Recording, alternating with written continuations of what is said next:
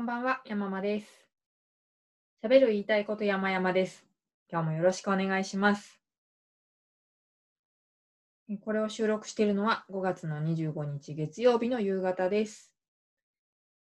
えっ、と、数回にわたって私が今ノートで書いているエッセイ、仮タイトル、妖怪べきねばというですね、えーこうあるべき、こうせねばならないみたいな思い込みが激しいので、なんだろうな、結構大変だよというエピソードをまとめているものがあるんですけれども、その電子書籍化にあたり、校正を行っています。でセルフパブリッシングなんで全部一人でやんなきゃいけないんですけど、一人でやってると眠くなっちゃうんで、公開でやっております。全部で7ブロックからなる電子書籍になると思うんですが、今回は何ブロック目だろうな。3? かな ?3 か4です。そうですね。ブロックのタイトルが、妖術、悩みは解決すべきというところなんですが、ちょっと長いんですけれども、しかも構成しながらなんで、朗読じゃないので、まあ私もカミカミなんでね、ちょっとお聞き苦しいかと思いますが、もしお聞きいただける方はお付き合いください。では始めます。妖術、悩みは解決すべき。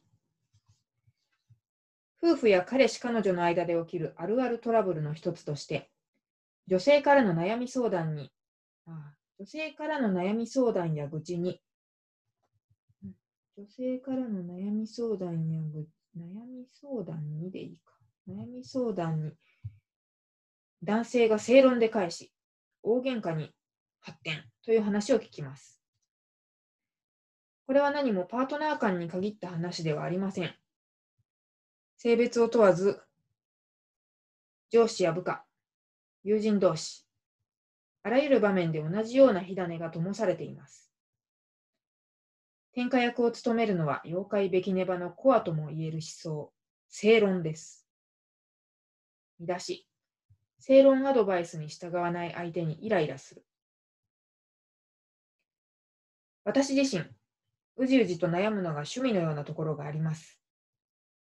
自分のぼんやりとした愚痴に対し、スパッと正論が飛び込んでくるときの、そういうことじゃないんだよなとか、そんなことは分かってるんだけど、それができないから悩んでるんじゃないか、といったがっかり気分を何度味わってきたことでしょう。それなのに、妖怪べきねばに与えられた正論刀、これ正論刀と書いて正論刀と読む、ちょっと造語です。妖怪べきねばに与えられた正論刀で友人に猛攻撃を仕掛けてしまいました。この刀を手にした途端、私は最強という気持ちになってしまうのです。事の次第はこうです。しばらく前に友人からお悩み相談というか、愚痴というか、彼女が抱えている何とも言えない不安について語られたことがありました。面白いもので、他人の悩みというのは解決策がパッと思い浮かぶものです。自分の悩みはいつまでたっても瞑想状態だというのに。そんな時にどこからともなく妖怪から正論刀が差し出され、持った瞬間に私は勘違い最強モードに突入してしまいました。え？こうすればいいだけじゃない？こんなにも答えは明白なのになぜ行動を起こさないの？すぐやろう。そんなことだから状況が変わらないのよ。こんな具合で友人の不安をバッサバッサと切っていったのでした。悩みの解決策を思いついた自分に酔ったことも否定できません。スパッと切った時の感覚は形容しがたい快感でした。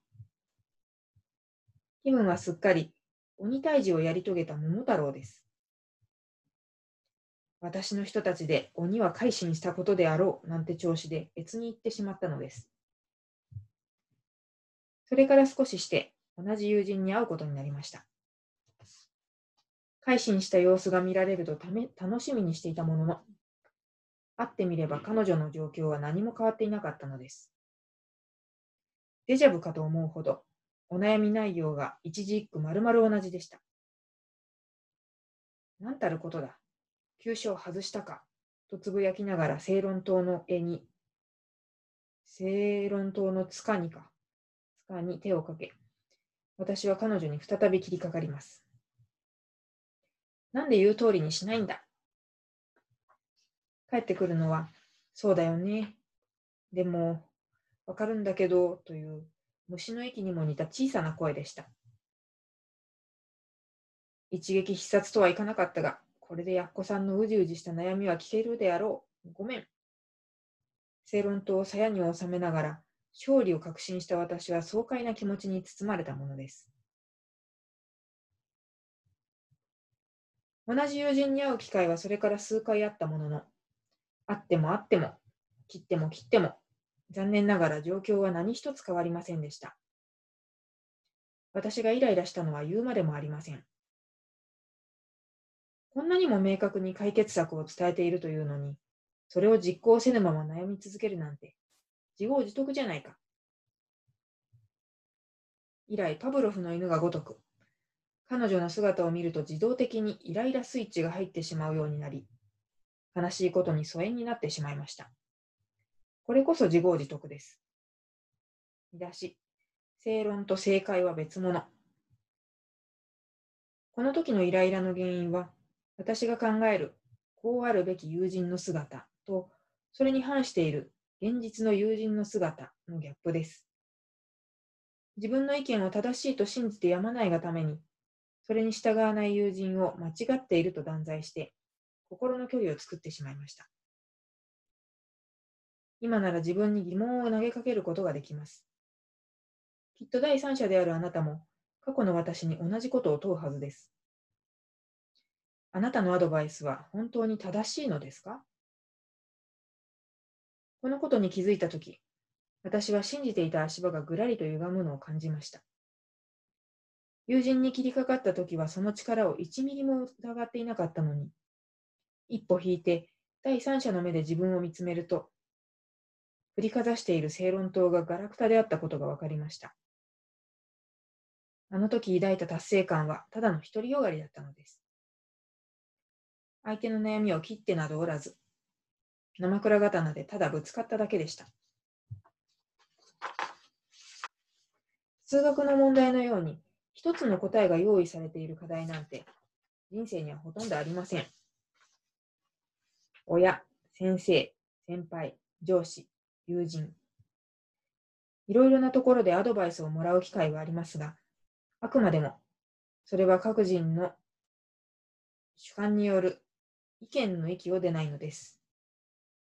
前述の友人の悩みに対しても、今なら別の解決策が浮かびます。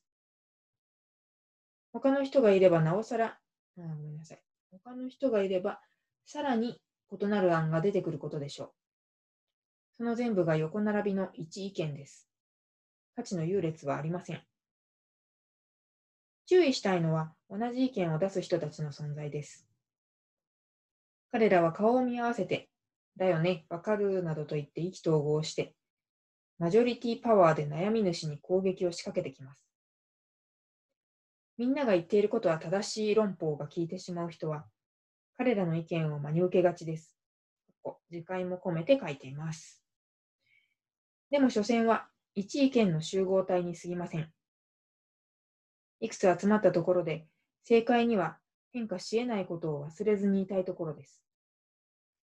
見出し、早く正解にたどり着きたい。私が悩める人に正論をぶつけ、正解前とした振る舞いをしていたのはなぜなのでしょう。その答えはシンプルで、ズバリ、気持ちいいからです。なぞなぞだって、知恵の輪だって、クイズ番組だって、そして今回のお悩み解決だって、すっきりすれば、あ、ごめんなさい。えっ、ー、と、正解すればすっきりとした快感が得られるものです。あれそんなエゴイスティックでええの？ええのじゃないね。えっ、ー、と、そんなエゴイスティックでいいの？と思われたかもしれません。そうです。そもそもは、相手から悩みや愚痴を預かったことが、これまでお伝えしてきた葛藤の発端でした。相手を救いたいから解決策を考え、アドバイスをしたのではないでしょうか。あの時の私の思いを正直に書くと、かっこ己の正体を晒すことに勇気がいりますが、友人を助けたいという気持ちはほとんどありませんでした。彼女の悩みや愚痴は言い換えるならば頭の体操のお題で、それが与えられた瞬間から脳みそはウキウキし始めてしまったように思います。だって解決策を思いついたとき気持ちよかったですもの。ドヤ顔で正論アドバイスをしているとき、名刀でスパッと居合切りをしているかのような気持ちになっていましたもの。手にしたのはポンコツ刀だというのにです。ここまででも十分自分が嫌になりますが、その後友人に向けられた、どうして言う通りにしないの？という苛立ちは、人との縁を断ちかねない大きな課題です。課題、問題、どちらにだろう？調べとこう。問題、課題、私は正解への欲望が苛立ちの原因ではないかと思っています。先にあ先に挙げたエピソードでは、こちらからの提案に対し、相手からどちらともつかない反応が返ってきました。きっと私の頭の中は、提案した答えは合っていたのか、間違っていたのかという混乱でいっぱいになってなったことでしょう。相談主が私の提案をもとに行動を起こすようであれば正解だったと分かりますし、明確に違うと言われれば不正解であることが明らかになります。かっここれはこれでイラッとするのでしょうが、不正解と分かれば次の案を出すはずです。いずれにしても、結果が分かればすっきり感が得られます。ところが相手から返ってきたのは、分かってはいるんだけどとか、確かにそうなんだよね、といった。間違ってはいないが、行動に起こすほど納得もできていないという煮え切らない反応でした。正解でも不正解でもないということで、こちらとしては悶々とした心境に陥ります。早くすっきりしたい。早く正解してガッツポーズを取りたい。そんな答え合わせ欲求、正解欲求がイライラにつながっていたわけです。見出し。正解を出せるのは悩んでいる本人だけ。私も悩み大き人間です。いろんなところでいろんな相談をしてきました。友人や先輩、上司に悩みの、上司に悩みを吐露したこともあったし、ヤフー知恵袋も散々見てきたし、カウンセラーのもとを訪ねたこともあります。120分で6万円もかかる個人カウンセリングを受けたことだってあります。結局、当時の私の悩みは、高額カウンセリングをもってしても解決できませんでした。ここで、全く役に立たなかったぜ、ぼったくりだぜとかけたらすっきりするのですが、一応、解決に向けた材料の一つにはなっているから悔しい。かっこ笑い。友人に相談するときも同様です。相談に乗ってもらうどころか、逆に悩みを聞かされて傷の舐め合いになってしまったという事態に陥ったことはないでしょうか。無駄な時間にも、無駄な時間にも思えますが、実はこれも解決のための1ピースになっているはずです。ヤフー知恵袋の偉そうなアドバイスもしかり。つまり、助言を得るのにお金がかかっていようがいまいが、そのどれもが一意見でしかないということです。うぞうむぞうの意見をインプットし、自分で導き出したものこそが私にとっての正解でした。例えるならば、寸胴鍋で煮込み料理を作るようなものです。寸胴鍋イコール私、材料イコールもらった意見の数々といったところでしょうか。何ができるのかわからない闇鍋をぐるぐるとかき混ぜ、時に材料を追加投入し、とした時に味見をしたらいい感じの料理になっていた。その料理こそが正解です。こうして自分のことを振り返れば、他人の助言が、えー、と、ごめんなさい、他人の提言が問題解決に直結するなんて、ほぼありえないことだとすぐにわかります。悩んでいる人のことを本当に思っているなら、やるべきことは闇鍋作りのサポートです。自分がシェフになってはいけないし、なれるはずがありません。使うか使わないかはシェフに任せて、ただ材料を渡すにとどめましょう。他にできることといえば、シェフが退屈そうにかき混ぜ作業をしているとき、話を聞いてストレス発散に付き合うくらいでしょうか。見出し。ネタバレで先がわからない不安をかき消してきた。ここまで分かっていても、反射的にドヤ顔で正論アドバイスをしてしまったり、なかなか従ってくれない相談主にイライラしてしまったりするのは、私が妖怪べきネバから逃げ切れていないからに他なりません。奴がちらちらつかせてくる、正解するべき、答えを知るべきの先にある達成感の誘惑に負けているのです。アルコール中毒者やヘビースモーカーのことをとやかく言えた立場ではありませんね。話はそれますが、ここでネタバレという感覚についてお話しさせてください。知っての通り、物語や展開の顛末をばらしてしまうことを指す言葉です。物語や展開の顛末をばらす、ばらしてしまうこと？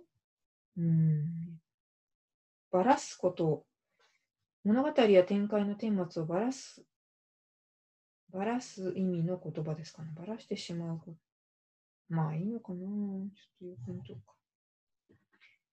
多くの場合、かっこ特にスポーツは、ネタバレに当たる発言をしようものなら、未感染、未未干渉の人たちに叱られます。時に絶交するレベルで怒りを買うと聞きます。恐ろしい。そんな忌まわしい存在のネタバレこそ、実は私の大好物なのです。映画、ドラマ、アニメ、ゲーム、スポーツ、何に関してもネタバレが大好きでたまりません。見始めたドラマに、うんと、見始めたドラマやアニメに原作があれば、物語の行方が記載されているウィキペディアはほぼ確実に見ます。昔よく遊んでいた RPG のテレビゲームも、決まって攻略本でストーリーを把握してから臨んでいました。先が分かっているからこそ、登場人物に思いを馳せることもできたし、見たくないシーンに差し掛かった時に心を閉ざすこと、かっこ目は画面を見ているのに頭がオフになっている状態もできました。人々のワクワク感をかきたてるハラハラドキドキの感情、どうなるかわからない展開は私にとっては先がわからない不安そのもの。いつだって正解している安心感に包まれていたいのです。見出し。未来ではなくこれまでに目を向ける。人生にネタバレもへたくれもありません。いつ何が起こるかなんてわかりません。答えがわからなくて当然なのに、正解欲求が募るなんて不毛です。先を知っておきたい気持ちを手放すよう努めるのが筋でしょうが、もう35年もこの感覚とともに生きてきました。受験や就職、仕事上の予期せぬ失敗、恋愛、そして天才。予想できなかったことにいくつも遭遇し、そのどれもが何とかなっている。かっこ、だから今生きている。にもかかわらず、未だに一刻も早く正解したいという本能が制御できなくなるのです。これを手放し、正解か不正解かわからない気持ちの悪い状況を受け入れるのはそう簡単なことではありません。ただ私はこの書を書きながら、妖怪べきねばへの対抗策を思いつきました。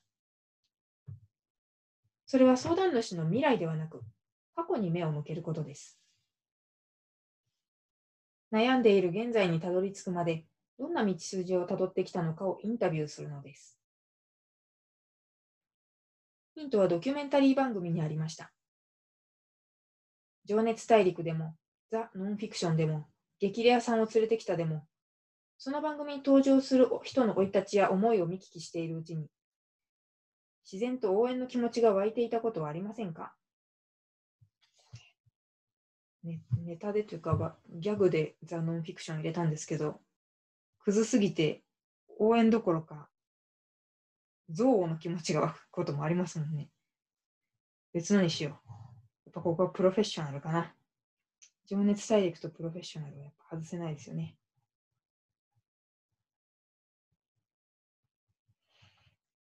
えーはい、自然と応援の気持ちが湧いていたことはありませんか？その感覚をそのまま使ってみようというわけです。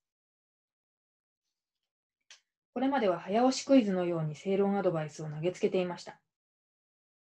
そうではなく、もっとじっくりと、ベストな提案に向けて思いを巡らせてみれば、そのうちに相手に感情移入し始めるのではないかと思ったのです。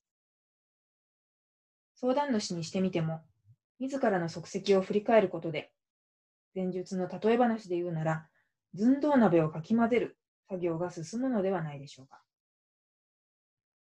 まだ思いついたばかりの対抗策なので、成果のほどは未知数です。妖術、悩みは解決すべきにかかって苛まれているあなたと共に、その効果を確かめられたら嬉しく思います。ということでした。ということで、今日もお付き合いいただきありがとうございました。あと、3章分かな。もうちょっと続きますが、聞き苦しいですの。お付き合いいただけると幸いです。えー、今日25日は東京も緊急事態宣言が解除されたということで、まあ、でもね、ステップ3段階設置されてて、まだ多分ステップなんだ、あの、図書館とか博物館しか空いてない、あの、再会じゃないですよね。劇場とかはダダメですよね。なので、まあ、気を引き締めて、この、引き締めている間に、電子書籍の作業を進めたいなと思います。ということで、どうもありがとうございました。